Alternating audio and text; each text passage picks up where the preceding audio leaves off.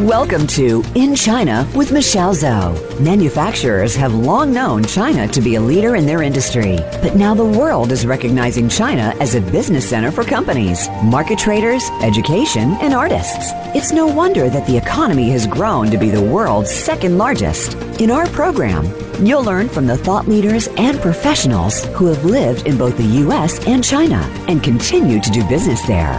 Now, here is your host, Michelle Zhou. Welcome, everyone. It's so great having you here today. You are listening to In China with Michelle Zhou, and I'm your host, Michelle. I'm the founder and the CEO of Pacific Technologies Consulting Group. We help American and Chinese organizations learn from each other, bridge their needs, and grow their businesses internationally. You can always contact me at our company website, ptcgconsulting.com. Make sure to click on the links in my show link or email me at michelle.zou at ptcgconsulting.com. And I always welcome you to, to connect me on LinkedIn. Today we have Weidong Chen on the show together with me. Wei Dong is the founder and the CEO of Rui uh, Consulting. Uh, we are going to discuss a very big question why did some companies fail while others succeeded in China? Okay, Wei Dong, welcome to the show. Hi, Michelle. Thank you for having me. Uh, All right. Let's start with a, uh, a basic introduction of telling who you are to our audience. Thanks, Michelle. Uh, I came to US uh, in the 93 to New York City, Fordham University then studying the University of Iowa study um, MBA program. Then I went to the Sprint doing the branding and then the international uh, practice. In the 2005, I moved to Seattle and uh, beginning my consulting business. So I focus on more like a management consultant, operation consultant uh, for U.S. Uh, companies to China, and also recently, uh, a lot of Chinese firms uh, looking for investment in the US, so I do the due diligence for them. Also, I have long-term advisory uh, consultant for a private uh, business person. Wow. So you worked in big companies like Sprint. Then you moved to Seattle. By the way, I moved to Seattle in 2005 as well. Okay. so we came in yeah. the same year. Same year, yeah. Mm. right, right. Uh, did you start your consulting uh, your own company right away when you moved to Seattle, or you work for some other companies doing consulting? Uh, I'm still doing the. I'm still working for the con, uh, for the Sprint for one year for the international side because uh, my wife moved here, and I remote for the for the Sprint to the international. Anyway, Seattle is much closer to the Asia, so I frequently uh, flew to Japan and China and Korea. So that's more convenient for me. But one year later, when the Sprint merged with Nextel, um, I'm thinking it's a it's more I can do my work, not necessarily travel back and forth to Kansas City or Washington D.C. Okay, so you started your own company from that time. Yes. 2006 ish. Yes. Okay, it's it's a pretty uh, long time now. It's 12 years now. Yes, hmm. it's take time to to have your you know clients build up the business and uh, build up the trust Mm. Okay, so uh, as a very, very experienced consultant and focusing on international business and especially uh, US and China, because I'm doing US and China as well, but I don't do the merger acquisition like you are doing, uh, helping those companies do that type of things uh, today. I'm my, my company is more focusing on um, uh, business side of uh, consulting and training, uh, and we also help market, markets to enter into other markets. Um, help companies enter into other markets. Um, so I think uh, there are a lot of things that we we probably will have a uh, good common ground to discuss today. Uh, let's get get back to the point of this topic, the big question we are trying to answer today. Why did some companies fail while others succeeded in China? Because um, I for this company, uh, for, for this topic, uh, you know, I worked in uh, big companies like Microsoft and before for some other companies like EMC. And we do, you know, both sides, US, China, and many other markets. Uh, that's one of the phenomena we see.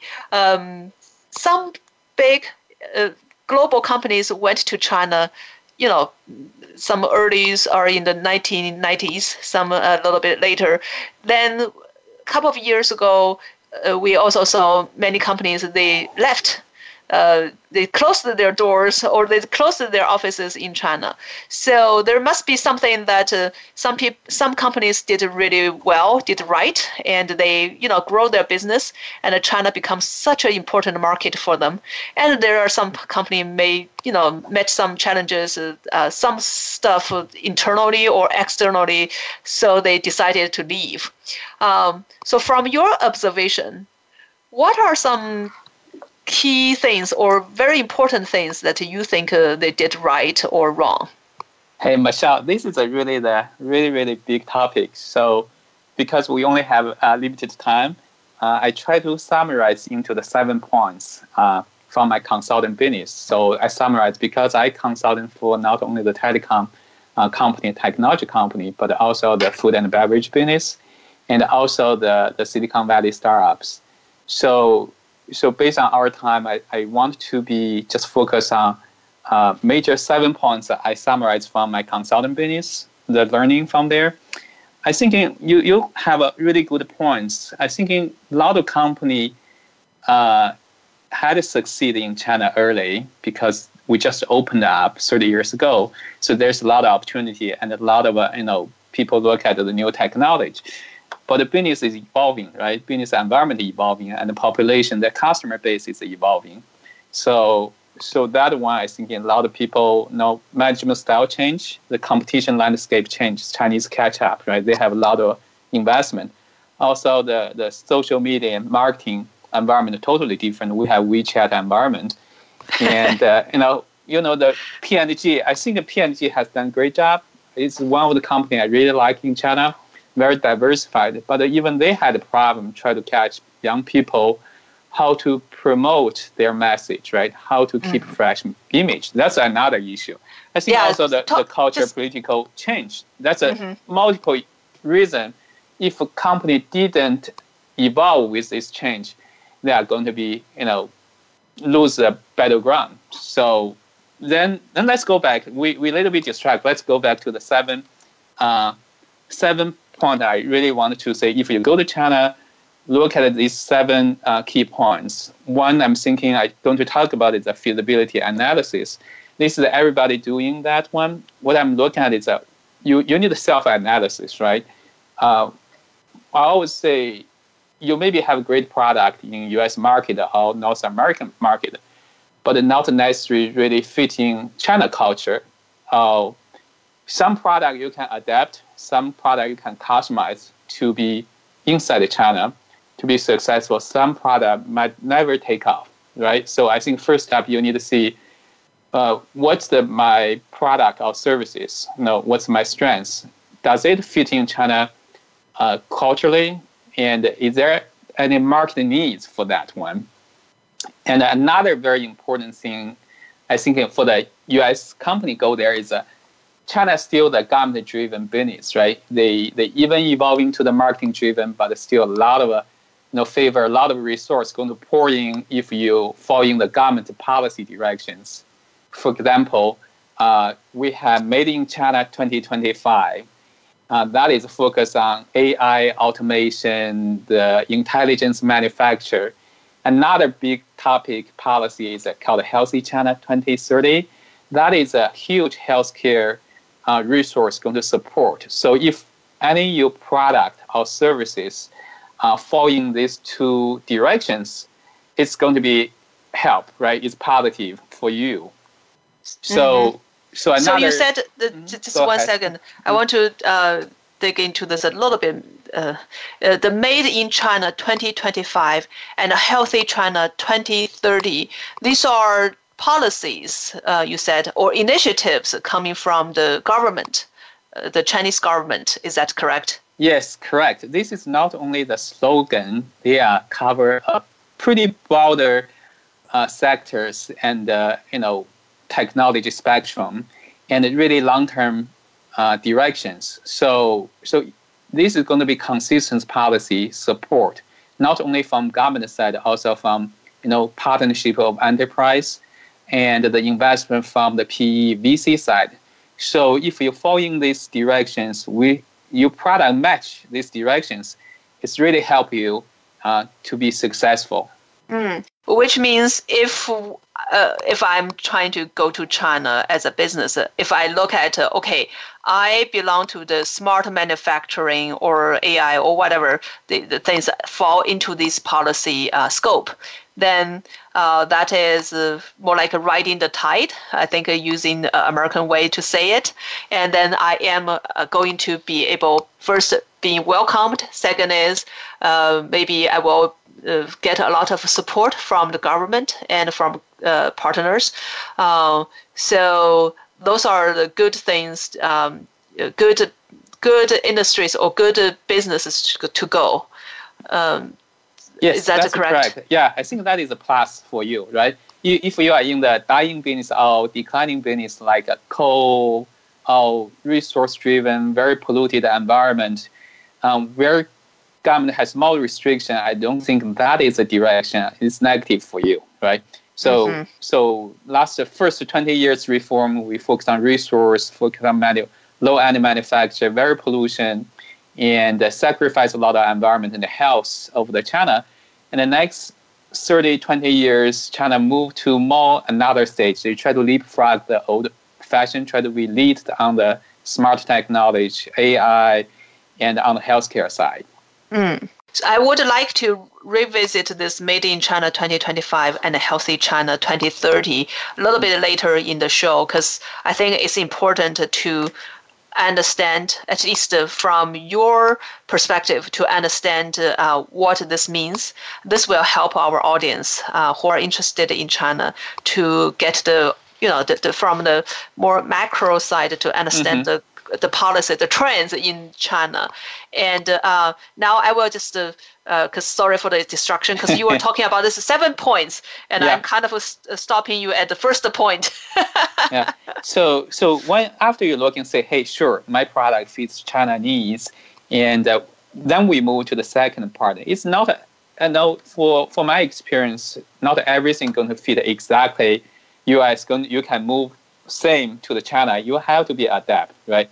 If you cannot adapt, if you cannot customization of your product fit unique culture uh, or customer of China, you, you won't be successful. Uh, for example, Starbucks, right? Everybody knows Starbucks. Actually, I don't think Chinese culture have the coffee culture. Even for now, uh, I think still the, the tea culture is major. You know, if you go to the family, you still drink tea, right? you tea could be very expensive, thousand dollars a pound. I think Starbucks fit in really well is that they are a marketing company. I, that's just my opinion, right? They're doing great marketing, uh, great environment, great services. So basically, they can be a branded um, meeting place. You know, if I say I meet somebody in Shanghai or Beijing, I always say I want to go to this place. That's Starbucks. So I think you know they, they adapt, they customize, but they, they know where the revenue comes from.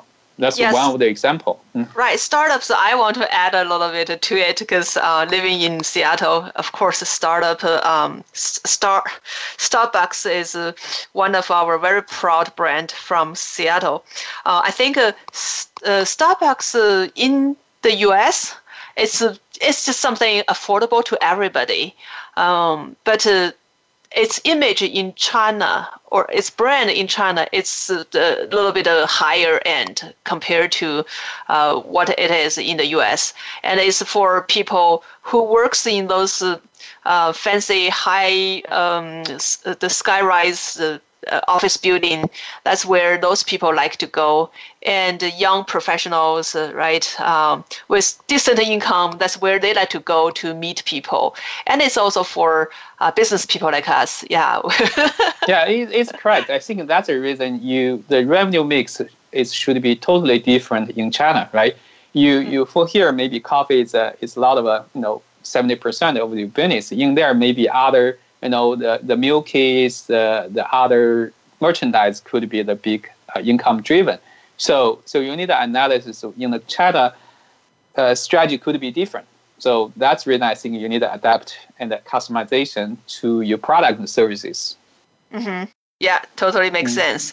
And I remember when I first came to the U.S. Uh, back in the 1998, um, I was doing MBA. Uh, one of the case we studied, um, at least uh, that's something in our group uh, presentation. I use McDonald as an example. McDonald in, the, in China, they, we serve hot milk, and mm-hmm. in the mm-hmm. U.S. nobody will drink hot milk. yeah, yeah, that's that's the same thing if you, if you look at the Starbucks. I sometimes I observed right in the Starbucks people mostly like latte or you know the cappuccino. So because that is more chocolate flavor, right? If mm you went to the uh, Pizza Hut in China, it's it's not a lot of cheese, more creamy taste. That's more adaptation to you know Chinese culture, Chinese taste, can acceptable, right? If you are too strong cheese taste, not a lot of people going to eat that pizza. Mm-hmm. Okay. So, so same That's thing. That's weird. If you can try in the Pizza Hut in China, you can have you know seafood pizza. That's a, uh, you cannot have in the U.S. because taste is so different, right? Seafood pizza. Oh, I yeah. have never had it. you, you have to try it because I know that my one of the suppliers, is my um, client from the U.S., is one of the largest North American seafood company. So. Uh, so you know a lot about the seafood.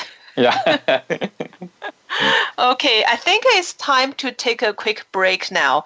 Uh, we just talked about uh, your first point, of, you know, when you go to uh, China or, or, think about what decides you success or fail in China, succeed mm-hmm. or fail in China. Uh, the first thing you mentioned is feasibility analysis. The second part you mentioned, well, adapt, uh, adaptability and your customization of your products to really adapt your products services to the Chinese um, users' needs. Yeah. Mm. Yeah, we will come back and uh, um, we will talk more about your seven points.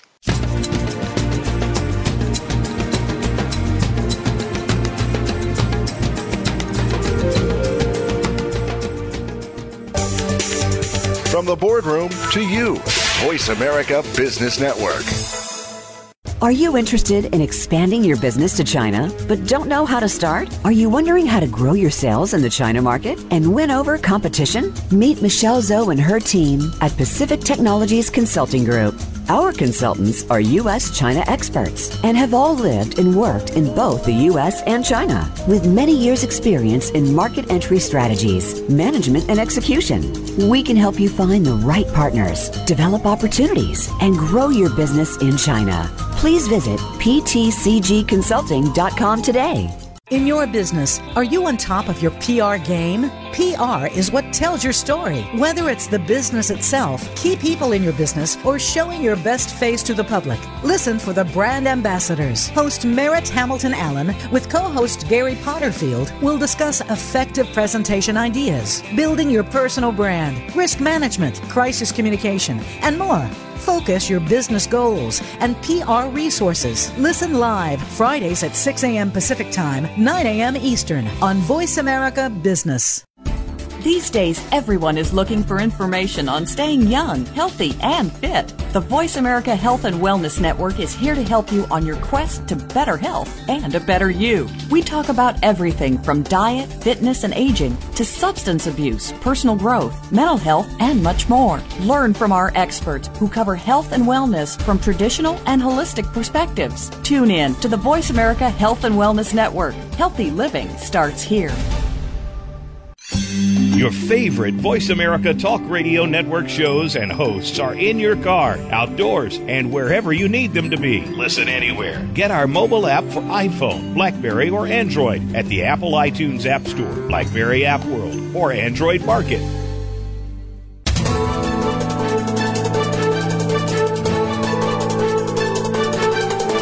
Whether the market's up or down. Or if you're looking to improve your portfolio, our experts are ready to talk to you. Call now.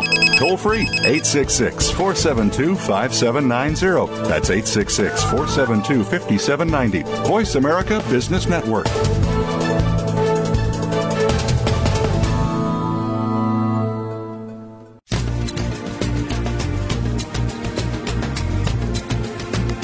You are listening to In China with Michelle Zhou. To call into our program today, please call 1 866 472 5790. That's 1 866 472 5790. You may also send an email to info at ptcgconsulting.com. Now, back to this week's program.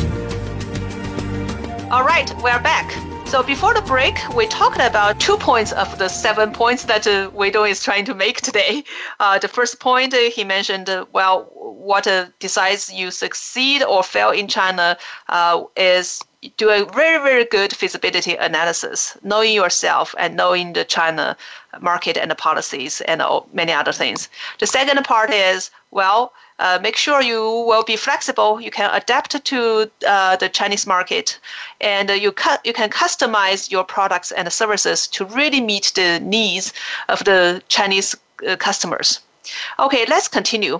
So, what is the third point that you want to share with our audience today? So, Michelle, uh, I found out that when you have the first two points, right, you you're ready to move. Uh, from my experience, a lot of people failed on the third part is a commitment uh, support, the, the headquarter resource support, and the execution. So what I mean is that a lot of companies don't have long-term commitments, right? That kind of persistent perseverance. The, they thinking they go to China, they got an easy win, and they have uh, underestimate the, the complexity of difficulties in China market, even they have a lot of the huge market. So when they face the first setback, they run away, right? They didn't stay there. So sometimes it's sad they have good product services, they they cannot keep going. The second situation I met a lot of is, uh, you know, companies say, hey, I want to be there, but they didn't have the. It's more like afterthought, right? They didn't have the team dedicated to there. They didn't have resource dedicated. They're thinking, you know, we have great product. We go there, everything going to be smooth. So, so that's another reason you, you need a really strong support commitment from headquarters have a longer term um, view and the special team to support that to implementation. So the third one is it's very my observation is a you know more accurate you can feeling about these years is speed, right? You know, even say I can do the adaptation, I can do the customization. You know, in China, that decision span is very short. You know, I see my client summit say, hey, I want to do the adaptation. I go back to headquarters, do the research. Then I try to do the testing in the US. Then I go to China. You maybe take three or six months. At that mm-hmm. time, China already changed, right? So, so we talk about the speed in China, not only in IT, in food services, in, in every corner, people speak just so fast, right? It's more like a Silicon Valley in the 70s. And uh, we some we joke about the, the three numbers called 996. What that means is that in China, for the startups, you you came in the company 9 a.m., you left company 9 p.m., and you're working six days. That is spirit. You know, I'm not encouraging you know you do that one, but that is a fact. If you really want the China market, if you really want to compete, that is the speed happening now right? Yeah, even even it's more than 996 because I have a colleague when I worked in Microsoft. Uh, you know, there were a couple of years I worked in Beijing. I have a colleague from Microsoft China uh, in Beijing went to a not a uh, really really star up, uh, mm-hmm. starting startup. They are more established uh, startup company. You know, get a decent funding, um, growing really well. So he went there uh, he, he told me this in 96. Then yeah. after some time, he said, well, I give up. I come back to uh, this type of, you know, global company like Microsoft because it's not 996. It's even more than that. Yeah. Yeah. he said, I, I want a little bit of balance of my work and life. yeah, you, you need it. You know, it's just a reality because so many people have entrepreneurship in there. Everybody wants to be successful, right? But at the same time, you face so many competitors It's not like here if you have one or two competitors, then third one say, hey, I just don't have that resource. But after 30 years uh, development, China have such uh, liquidity, right? The PE, VC ready put money to have the competition. You maybe have 100 competitors. Then you keep going. Who who can get more money? They're going to be dominant. That's the reason everybody want to be that role to be dominant. Mm-hmm. So you have to be fast. Mm-hmm. And also, the, I think in the, based on this speed, do you have? It's very important why you have dedicated headquarters support and have dedicated team Chinese team on the ground because they have to react really fast to the situation because situation changes so fast. You make mm-hmm. the quick decision. We talk about it later in the in the first point about the trust, delegation, and communication. So, yeah, then, so I think uh, just mm-hmm. for this point, uh, your number three point, uh, getting the commitment from headquarters, really from the high level executives, uh, and uh, put uh, dedicated resources for China team and, and as, as, well. Yeah. yeah. Mm-hmm. And in the headquarters, you need to also have, you know, more dedicated resources to support the China market, right? Yes. Mm-hmm. And you talking about the execution, it needs to it needs to catch the speed uh, uh, with your Chinese competitors there. yeah, I think uh, by doing this, um, just to compare to many years ago, uh, when some foreign companies enter into China, their purpose at that time was more like, okay, I'm going to sell into this market. I, you know, I maybe sell very very beginning was like a find a partner, find a distributor, right? I supply my products and they handle everything. Then to well, I'm setting up my subsidiary uh, office mm-hmm. there. Uh, you know, I do some more work, deeper work. Yeah, so that's very different than today. Uh, even even you just want to do this type of things, uh, maybe a lot of times because the market dynamics in China and the competition, maybe uh, you know this requires the um, the headquarter change the way of, of how they usually do things, right? Mm-hmm. Yes, correct. You know, the, the market is evolving, right? If you cannot keep up with uh, the market evolving, you you you can lose your competition within a quarter of three months, six months. So that is reality in China. It's very exciting, but it's very challenging too. Mm-hmm. Yeah. So so then the then the, this is I think more on the operation execution side. You have to be you know execute really decisively when you're there. And uh, you know, another question I, I know a lot of company ask me about not only technology company, it's also about like a food beverage or medical device company about IPR, right? Everybody, you know, worry about China, you know, made in China, they do a lot of copy, good enough things. So this is a, lot of company concerned about that one. They hesitate to go China. They're afraid people to copy their um, product and the IPR so so I remember like even in the in the 2014, you know the Tencent basically owned by the, investor majority share, a lot of shares by the Naspers. So they have one technology division called Erdato in Beijing, right? The CEO Graham Q is my good friend. I remember like maybe five six years ago, he asked me about it. We don't, oh, we just worry about it, like people going to copy our technology, or, or government going to be you know, push us to open up the technology, right? I said, you know, if you only have, you know, one technology, you know, you, you cannot continue improve or continue innovate. It's better you not go to China because it, it's not an if, right? It's just one because it's not like intentionally. Everybody, you, you have people from the foreign company or U.S. company went back. You have people working in your in your company, they jump ship, then start their own company. Sooner or later, you know, the IPR are going to be uh, copied. It's, that's just the reality of the China. China is uh, put a lot of effort to try to be enforce IPR, but uh, at this time, I think if you just have one IPR, you cannot improve. You, you, you just better not go, right? For me, it's that you always try, when you're doing the 1.0, you already prepare 2.0 you only thing you can be offensive on this issue is that number one, you you actively have the legal pursue people copy you, right? That's a I call it defensive. Another way it's more offensive is you continue improve. When the people get everything copy you dot one dot o, you already have two dot o. or maybe Hmm. even generous. For me, it's more proactive. Say, hey, this is a 1.0. You know, when they up near obsolete, you just open up that platform to your competitors or to the people want to copy or to the government say, you know, I want to contribute. So the more people stick to your platform, it's better, right? Then you have 2.0. So, so that's if you have that capability, innovation capability, I don't think you should worry about the IPR issue in China. Mm. So in that way, then you are always running ahead of competitors. They are following you and they help you to create the market. yes, I think you have to at the same time help you, right? Because in, it help you grow, help you leading, help you one step ahead of the competition. Mm. Okay, so that's that's great uh, on the uh, protection, uh, protect your IPR side. Uh, Yeah. That also force you, if you want to go to China, that also force you to really uh, go back to our earlier point that you need to innovate fast and you need to run really fast and you need to adapt to the Chinese market. Mm-hmm. Correct.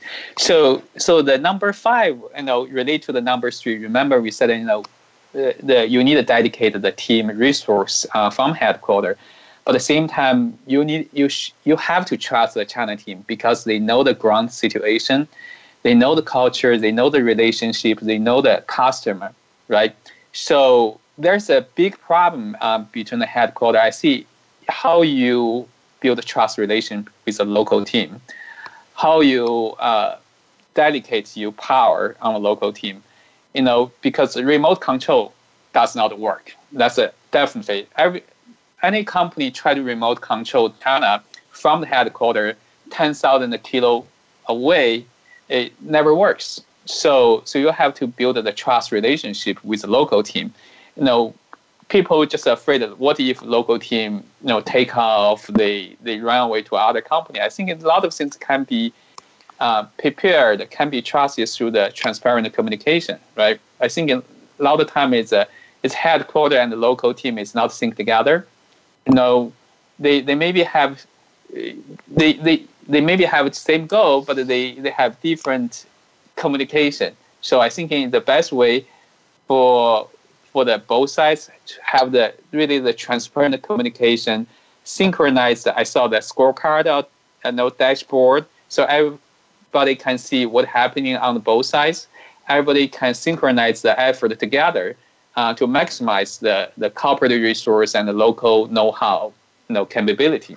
Yeah, it is easy to say, but it's really hard to do it because um, the cultural differences, as well as uh, because the differences in the culture and in you know in the um, in the markets, in the environment, in the uh, dynamics, uh, a lot of times uh, friction uh, is caused uh, between uh, the, the two sides, the local side and the headquarter, and also mental uh, i use the word mental models um, are different because when we grew up in china we we have our certain way of looking at the world then uh, f- for a person who is from the western world they look at the same thing they may have different thoughts or different perspective so it takes time takes uh, um, takes practice for both sides to really understand each other, uh, to know each other better. But uh, I think uh, your point uh, here is very important. If we assume uh, the good intentions and we, you know, we lay out the foundation that we will trust each other and we have some sort of uh, mechanism to help on the communication, on the transparency, then we can grow from this foundation. Yeah, from Yes. both sides. Yes. So, so the last two points I think is more uh, it's it's uh, about the government relationship, about the uh, public relationship. It's uh, it's also important in China. It's uh, the government try to push the public-private partnership. Uh, it- it's more about the state-owned company not really perform not really efficiency. So they try to involve the the you know private company management skill coming in. So so that is a way I really want to emphasize if you go to China, leverage this resource, leverage this kind of a, you know, like Apple, right? Sooner or later, you have to be pushed by government to do the data center, move to China side. It's more like Qualcomm, you, you have the punishment by the government. I think you would rather proactively you know, say, hey, I have this one. I want a company, a government to come here, work with us. I wanted the Chinese private company work with us. And, uh, you know, to form a group, the joint venture. The reason here is that for the government, right, we always afraid the China government going to be, you know, interfere too much. Actually, not. It's, they, they cover so much sectors. They really didn't want to, and they don't know how to do the professionally. So what they really want is that they want to know just what you are doing, right? So so normally, for example, normally I suggest companies say, hey, you have 10% use telecom, right? You have 10% China government to be there, so they comfortable what you're doing. You you have 40% you lead the company. Then you have Tencent or other technology company joining or PVC. So you're still in the driver's seat, but your proactive uh, attitude really help the, the government feel comfortable and want to, to help you. So that is, I think, is a positive than uh, passively uh, to be do that one later. Mm. So the 10%, the, the percentage, are you saying the share percentage? It's just an example. You know, you can be 5% government. They, you, so what you are saying is the company, even it's the um, you know it's a foreign company uh, go to China, then you can open your uh, your shareholders to involve the government side or the state owned? Oh, I, I, no, I may be uh, confused. So that is only for the we call the PPP, called the public-private partnership. Oh, I see. You can still have the WOFE, right? The your own company, but you still have other value uh, joint venture in the future. So you can leverage that joint uh, venture uses a PPP model. And you leverage government resource, right? Their monopoly on the certain sectors and the leverage private company have capital. Basically, you can leverage that resource to maximize your value, but at the same time, it didn't influence your WOFE structure, right? That is one of the JV. You can use a WOFE as a platform to create a lot of JV for specific reason there. Huh. So okay. that is that is really the I think in the trend is on there. So that's a very innovative way these days. Mm, the the PPP, the public-private partnership, partnership, model. Yeah. Mm. So, uh, so, that's very interesting. Yeah. yeah. So mm-hmm. the last one is the PR social engagement. You have to do that one, right? So we, we can talk about that one later time. But this is a seven point I thinking from my experience you have to look at before you go. Okay, yeah, I think uh, uh, we all got the um, we all get the cue that it's time to take a break. So we will talk about this part uh, when we come back.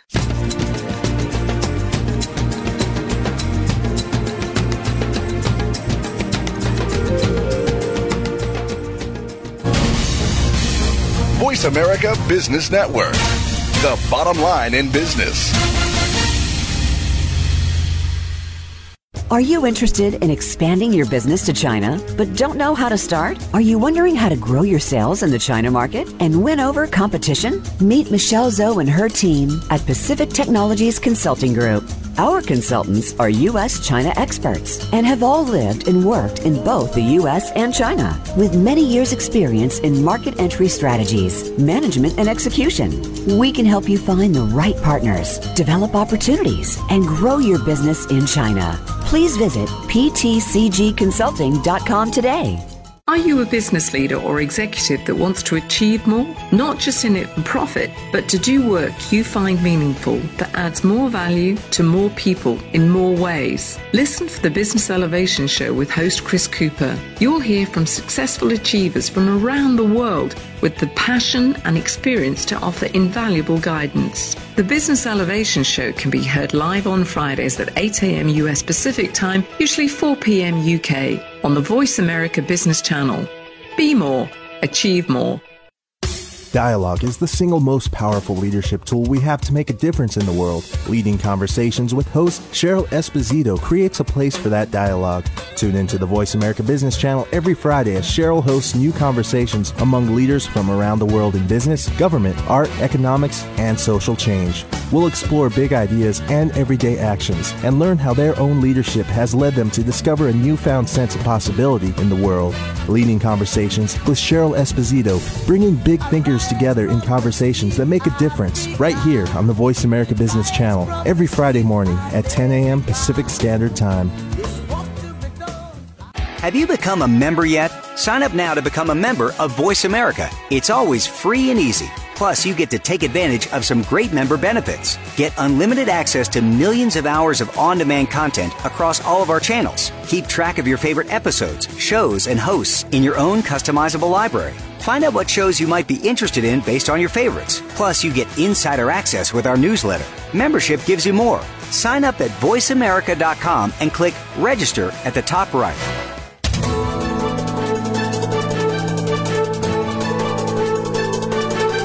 Whether the market's up or down, or if you're looking to improve your portfolio, our experts are ready to talk to you.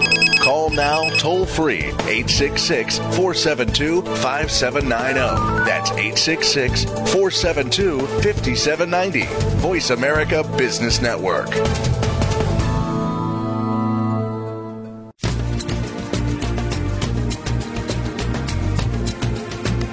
You are listening to In China with Michelle Zhou. To call into our program today, please call 1 866 472 5790. That's 1 866 472 5790. You may also send an email to info at ptcgconsulting.com. Now, back to this week's program.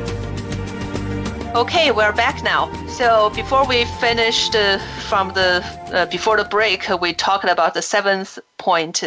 Uh, we don't you have you you mentioned it's PR social engagement. Um, I think we can spend a little bit time to explain your point here. What do you mean by the PR social engagement here, and why it's important?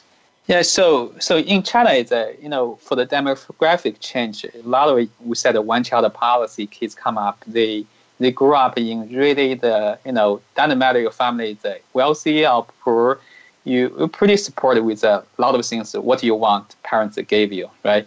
So they are very self confidence. They are very nationalism. They are very proud of the the the wealthy of China, the opportunity there. So so you have to be, you know, project positive image to for the win-win situation. You know, they are very sensitive to any PR you know issues. For example, Marriott, right? What happens? They they just writing the you know the sensitive thing they didn't deal with correct.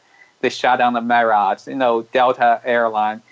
You you have to be careful. You have to be really have the the PR uh, crisis management procedures. You you have to be deal with this kind of emergency. It, it's sometimes it's not intentionally, but it happens. So you have to pre- prepare for that one. Yeah, also, and for that one, I want to just mention one thing. A lot of times, the people in the headquarters uh, in the U.S. or in some other countries, we don't feel that because you are not uh, um, in the field of facing the customer, facing competitor on a day-to-day basis. Uh, then you don't feel that kind of um, you know the pressure. So because uh, when I worked in the headquarters in Microsoft uh, back in Seattle, mm-hmm. I you know I didn't really feel that kind of uh, intensity, mm-hmm. um, the pressure in China. And once I w- uh, moved to Beijing, I worked there uh, wow, there's lots of crises. Some something, just one little thing happened, right? Then it somehow through social media it created a like a nationwide. yeah, exactly. with, with the help of the social media, right? They spread so fast. You know, right. it's like yesterday for the National Congress, the two journalists, you know, just uh, their expression, their things can be a big, you know, sensational things in the you know social media. So uh, company have to be very careful to prepare for this situation. You know, to to have a crisis management mm-hmm. and uh, to understand China. That's the reason why you have to have local team. Really, I think in understand young people, understand the trends, right? What they like, what do they think, how they you know behave. So that kind of thing incorporated into your PR strategy. Yeah, totally. Yeah, because China holiday is different, right? You, you not only have to know what's the Western holiday schedule, what is the Chinese holiday, how they celebrate holiday, you know, what you say to say, what you not to say, you know, they, they celebrate exactly. every holiday, right? Western Chinese. So you have to be, you know, prepared for that. Mm. Mm-hmm. Yeah. Uh, I totally yeah. agree with you. too many stories there. We don't have time to share. yeah, yeah. I can I can list a lot of key points, but I think these seven points, uh, it, it's you know, if I think about it, it's a major. I need to take care of that one. So, and also in China, I think sometimes you have to think out of box. So that's reason I always tell the company, you know, what you are doing here in US, not necessarily what you are doing in China, right? Can be think boldly. You know, if there's I have four key sentence, I always tell the company, you, you can think boldly here in China. And when, but when you plan, you need to carefully. But when you decide to go, you need to execute really decisively, right? The the end of the day, the last one, you need to deliver the resource. So that is all my four points. Okay, think mm-hmm. boldly, mm-hmm. plan carefully, mm-hmm. execute decisively, and at the end of the day, deliver the results. Yeah, that's all, all times, right? if you. you. You, do the first three things, they didn't deliver results, you pre- probably got fired, No, not too long. okay, I, I, believe you have uh, done many many cases, helped many companies on this, and you sing a lot. yeah, yeah, good or bad, but uh, you know, it's all our learning process. Okay, uh, for today, I have another uh, really big question I really want to uh, spend some time on. That is healthcare. Um, a couple of weeks ago, I had uh, Dr. Ting Ting Zhang on the show with me, and we talked a little bit about healthcare. It is such a huge market and full of opportunities in front of us. So I would like to also hear from you. Uh, what are some important trends and opportunities in the healthcare market in China from your observation? Uh-huh. Yeah, I know Ting Ting is a very expertise. So I'm not expertise in the medical. Even I, I consulted with 123 Medical. I even our um, surgical robotic is very advanced. So the founder is uh, Dr. Fred Moll, and this is uh, his fourth robotic company. So it's really great for me to honored to you know work with him. Um, look at the Healthy China 2030, right? That is, uh, I think it's 15 years in Denver since they they issued that kind of a policy. Um, I think China have reformed so many years, so they sacrifice a lot of environmentally. Environmentally result a lot of disease. Mm. So they want uh, people to be healthy, to be productivity, uh, to be healthy lifestyle. That's a, the the reason they have this policy. And uh, you know, a lot of people ask me, say, this is the big slogan. How how could I you know go there? So how should I begin with? You know, I look at the, the healthcare in China have really four segments, right? The big segment. You know, number one, I call it the diagnostic uh, segment because only you have uh, pinpoint accurate diagnostic, uh, you cannot provide the therapeutic solutions, right? So in here, it's pretty crowded, you know, same as US it's a lot of company in the uh, genes, gene, gene like uh, from the gene side to to do the analysis. Another people doing the immunology side. People do the X-ray radiation to detect more accurate, more virtual reality.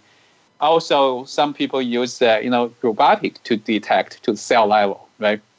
So that's a one area I think it, the agnostic segment.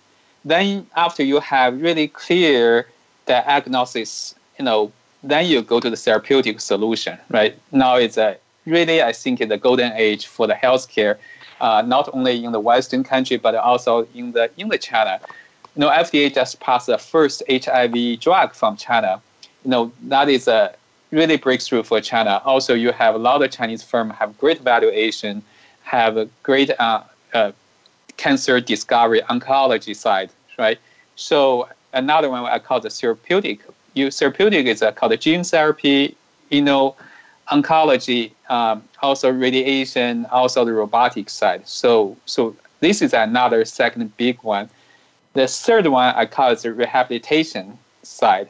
You know, people uh, get a sports injury, get the injury from professional or from the you know like cerebral palsy, this kind of disease.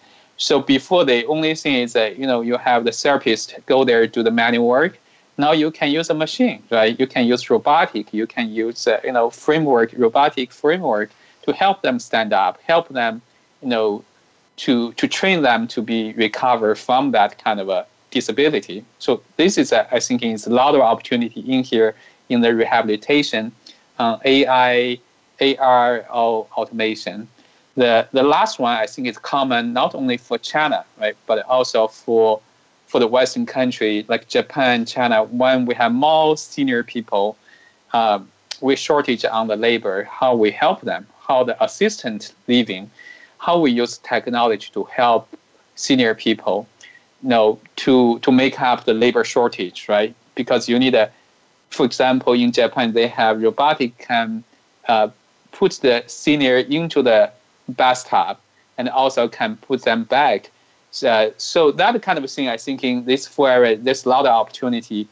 Uh, if you have technology, if you have service following this four technology uh, segment, there's a lot of opportunity in China because government want to put a lot of resource on there, and uh, you know PVC want to put a lot of money in there.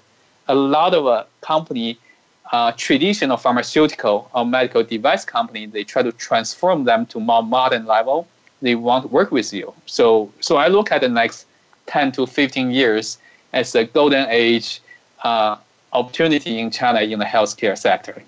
Wow, great! I love the way how you um, sep- uh, divided the healthcare um, this big sector or big industry into the four parts, uh, it, it helps me to visualize from you know the beginning to then you know after people recover. It's the the the uh, diagnostic. So you figure out what's wrong, uh, what's the problem, then you treat it.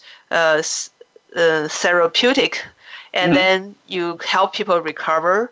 Um, what's the word you said? Rehabilitate rehabilitation. Rehabilitation, yeah, rehabilitation. Uh-huh. Mm-hmm. And then for the longer term, uh, especially for senior people, that's the assisted living. Yep. That's great. Wow, that's a, a big, uh, a very complex market. You use this four segment to, um, you know, to make it uh, uh, pretty clear. And uh, any technologies, any new methodologies, uh, new things in those areas that would mm-hmm. be very welcomed and easy to get attraction and funding. Woohoo! yeah, yeah. Okay, so I'm excited yeah. now. yeah, because healthcare is a very regulated uh, sectors in any country, right? Because it's so important, so related to people's disease. So that's reason you know you, you it's a high reward. You know, company try to every government try to protect you research. Some drug nearly take ten years. Every critical drug take ten years. You do the clinical trial, you do the testing so big investment, right? But also the when you success, that's a big reward. China have more people, you know, need more. If you go to China hospital, you know how busy that is. Totally oh, different. Yeah. yeah. it's very different than here uh, in hospital. In China, it's like a, everybody goes to the hospital versus they go to the clinics. Uh, but I mm-hmm. think that's changing. Yeah. Yeah, it's, it's a, I definitely think CFDA has a great reform in the last two or three years to, mm-hmm. to more international standard.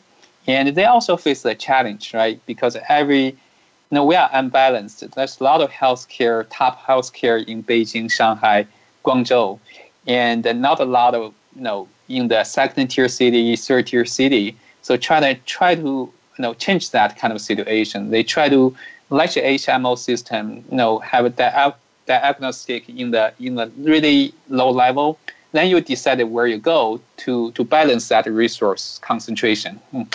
Right. Well, we only have very short time left. I want to really ask you a, a, more practical question. So, to help people really get a little bit idea on where they can start. So, mm-hmm. assume I, my company is doing something in related to the four segments you just mentioned, the opportunity areas, mm-hmm. and uh, uh, so where can I start? Who sh- should I go to in order to really enter into the China market uh, and to get the investment uh, and to get the market to, to yeah. sell there? Yeah. I think that number one, still look at like our like feasibility analysis, right? You need to see uh, is your market is your product really unique? Uh, really advanced or you are one of the product a lot of Chinese company already produce, you you have to compete on price. So if in that case, I'm not really suggest you go. I think you you have to have some uh, differentiation, unique, right? Really leading technology these days to attract the, the Chinese partnership or investment. That is very important because this is a very regulatory uh, driven market, I think in number one, you, you need to see who is investing in healthcare in China, right? Because this kind of investment, PE, VC, they know uh, who is doing in which sector, and they have the resource to help you to connect with them. Or you yeah. decided that maybe we only the, have one minute uh, left, so we need to just uh, uh just uh, highlight the big points uh, yeah, for, for partnership. This, yeah. Who is who is doing that one? Potentially want to work with you, that's joint venture, or you can be, say, WOFE, right? Just do yourself first, get a CFDA, then you're looking for, uh, evaluate what other opportunities. I think summarize, you have three options. You do yourself. At the same time, you evaluate who is your partnership long-term in China. Another, you're doing the joint venture with the, the partnership. They have a channel, they have customers, they have strengths, right? The resource. Number three, I think you work with the investment uh, entity, they already invest in healthcare. So that is my really quick answer. Great, thanks so much. I want to thank our audience as well. It's always uh, great to have everybody here um, who cares about China and uh, listening to the show. Uh, today we have talked about why did some companies fail while others succeeded in China. I want to send a special thank you to our wonderful guest, Wei Dong Chen, uh, who is an expert in um, the, the China market, uh, helping companies uh, enter into the market. And Wei Dong also have a specialty in the healthcare market. So you can find more about Wei Dong and uh, their consulting service at uh, haoray.com. It's H A O R A Y.com. And you can also go to LinkedIn to follow Wei Dong Chen. Um, it, the name is W E I D O N G, last name C H E N. And also email him weidong.chen at haoray.com. You are listening to In China with Michelle Zhou, and next week we are going to take a deeper look at how can you enter into the China, uh, into the, this market for the healthcare sector. See you next week.